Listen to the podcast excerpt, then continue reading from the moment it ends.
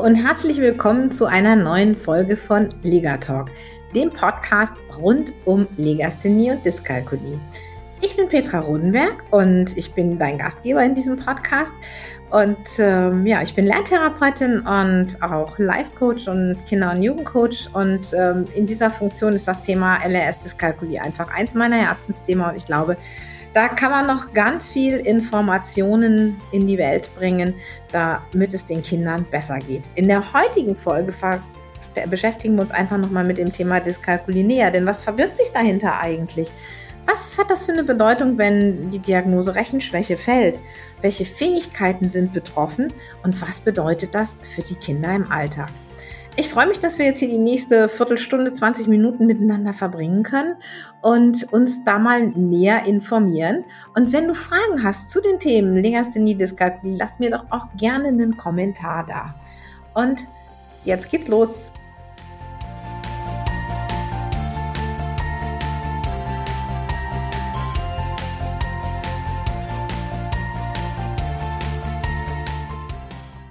Dyskalkulie oder Rechenschwäche.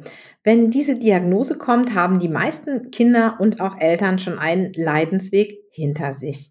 Anfangs heißt es vielleicht, ach, ähm, das Kind ist fürs Rechnen nicht so begabt und das war auch lange Zeit bis in die 70er, 80er Jahre hinein tatsächlich so fürs Rechnen unbegabt. Dass wir uns intensiver mit der Dyskalkulie beschäftigen, kommt erst in den letzten Jahren und die Forschung ist auch noch lange nicht so weit, wie sie im Bereich Legasthenie ist.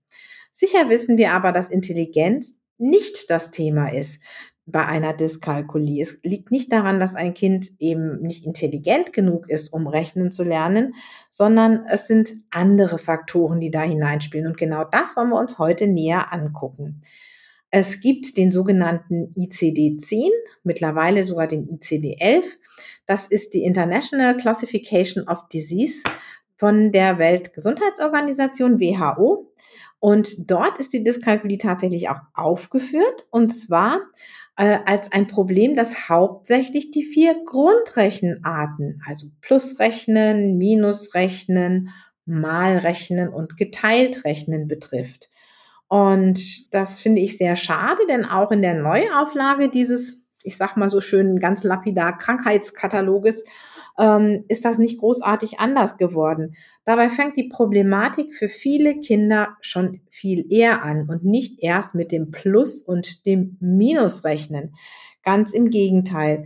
Es liegt in der Regel daran, dass die Kinder ein Problem haben, Mengen richtig zu erfassen. Das heißt, die kennen dann zwar die Zahlen 1, 2, 3, 4, 5, das ist gar keine Frage, aber die wissen gar nicht, was verbirgt sich denn hinter der 5. Und woran das liegen kann, das wollen wir uns jetzt auch noch mal ein bisschen anschauen. Das Zahlverständnis ist von mehreren Faktoren abhängig, denn eine Zahl, die ist was super Tolles. Und wenn ich nicht verstehe, was diese Zahl genau ist und bedeutet, dann habe ich natürlich auch Schwierigkeiten hinterher mit dieser Zahl zu rechnen. Aber überlegen wir mal, was kann ich mit Zahlen alles machen? Ich kann zählen. Ja, heißt ja auch schon Zahl, zählen, klar. Aber ähm, wenn ich jetzt mal höre, eins, zwei, drei, vier, fünf, das heißt, es ist eine Reihenfolge. Ich kann also jedem Objekt, was ich sehe, ich stelle mir jetzt mal vor, ich habe hier gerade eine Reihe von Schleichtieren vor mir stehen und wenn ich die abzähle, dann bekommt jedes meiner Schleichtiere eine Zahl. Wenn das zehn Stück sind, dann kriegt jedes von den Tieren eine Zahl auf der Skala von eins bis zehn. Und das heißt aber noch nicht, dass ich hinterher weiß, was eine Menge bedeutet, ja, weiß ich ja erstmal eine Reihenfolge. Ne? Ich kann also Zahlen in eine Reihenfolge bringen und das heißt zählen.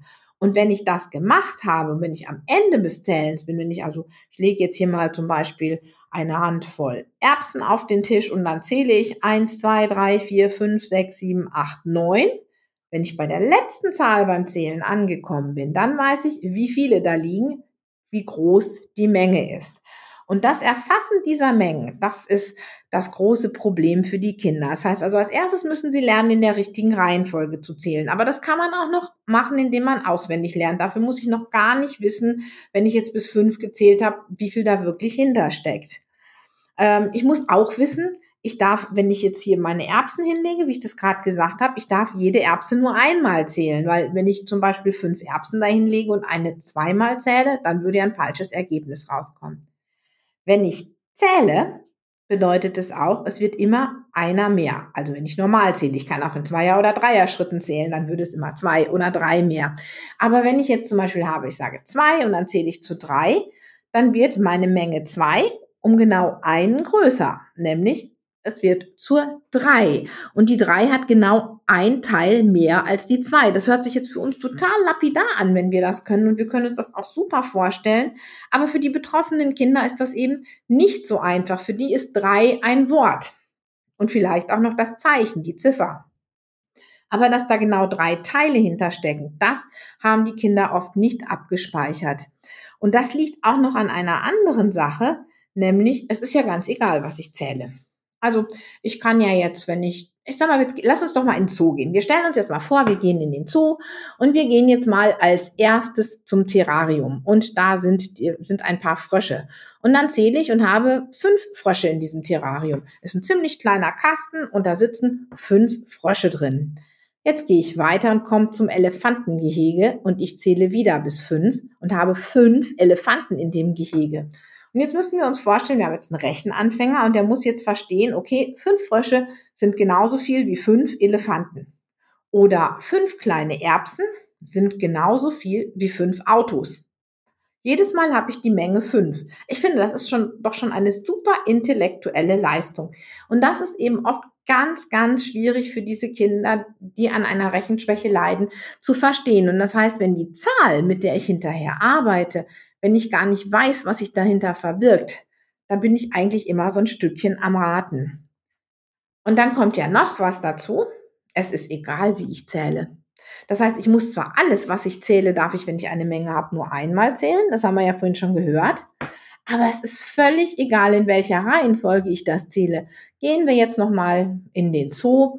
Ob ich jetzt erst den Elefanten zähle, der ganz weit weg ist und der meine Nummer eins ist, und der, der bei mir ganz am nächsten ran steht, die Nummer 5.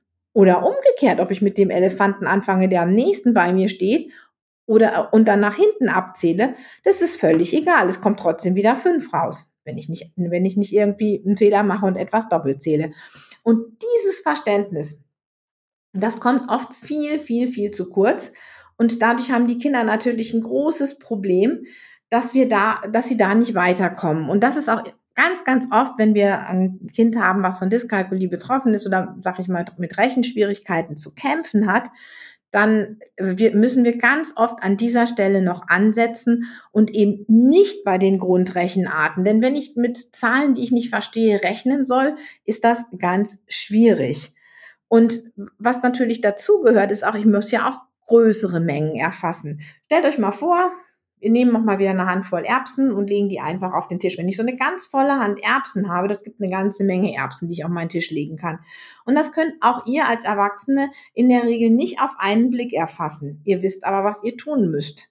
Ihr macht euch Bündelchen. Also ihr schiebt vielleicht mal fünf Erbsen oder zehn Erbsen auf einen Haufen, um dann hinterher wieder abschätzen zu können, okay, da liegen fünf Häufchen, das sind 50 Erbsen.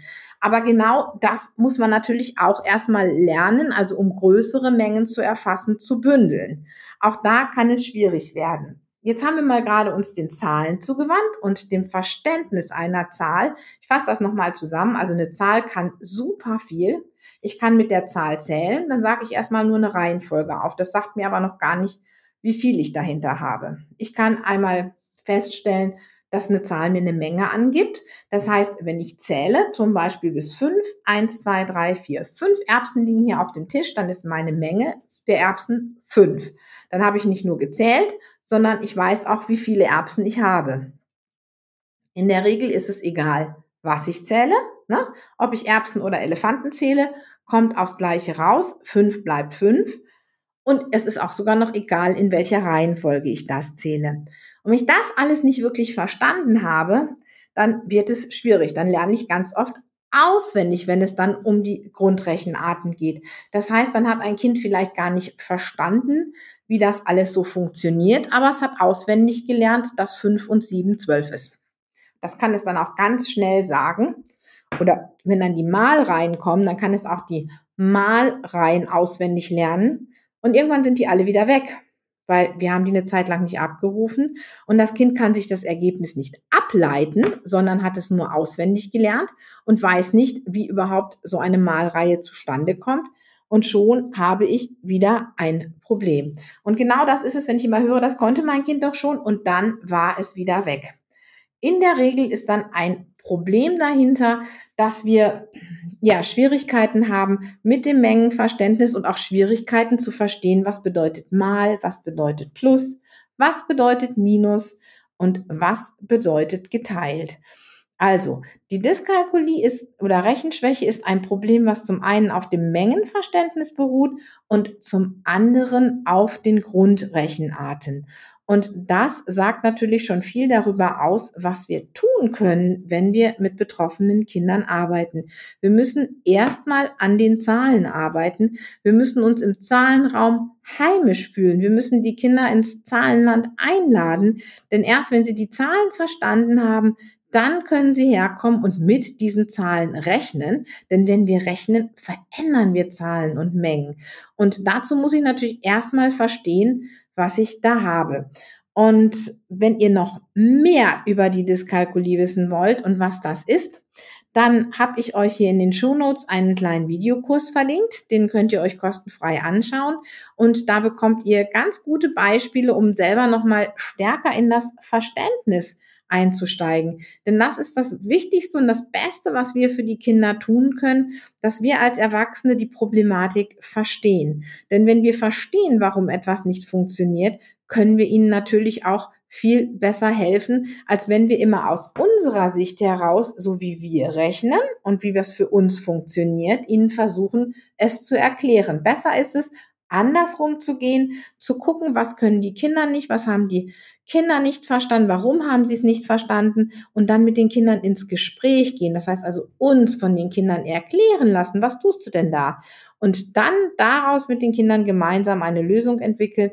Und meistens heißt das erstmal zurückgehen auf das Zahlverständnis warum das eigentlich so wichtig ist für die Dyskalkulie auch was zu tun. Vielleicht, manchmal höre ich immer, ja, Dyskalkulie, es ist ja nur im Rechnen das Thema, ähm, LRS ist ja viel schlimmer, weil lesen haben wir so viele Texte ähm, und das zieht sich durch den ganzen Unterricht. Aber wir vergessen dabei oft, was denn eigentlich die Dyskalkulie im Alltag bedeutet.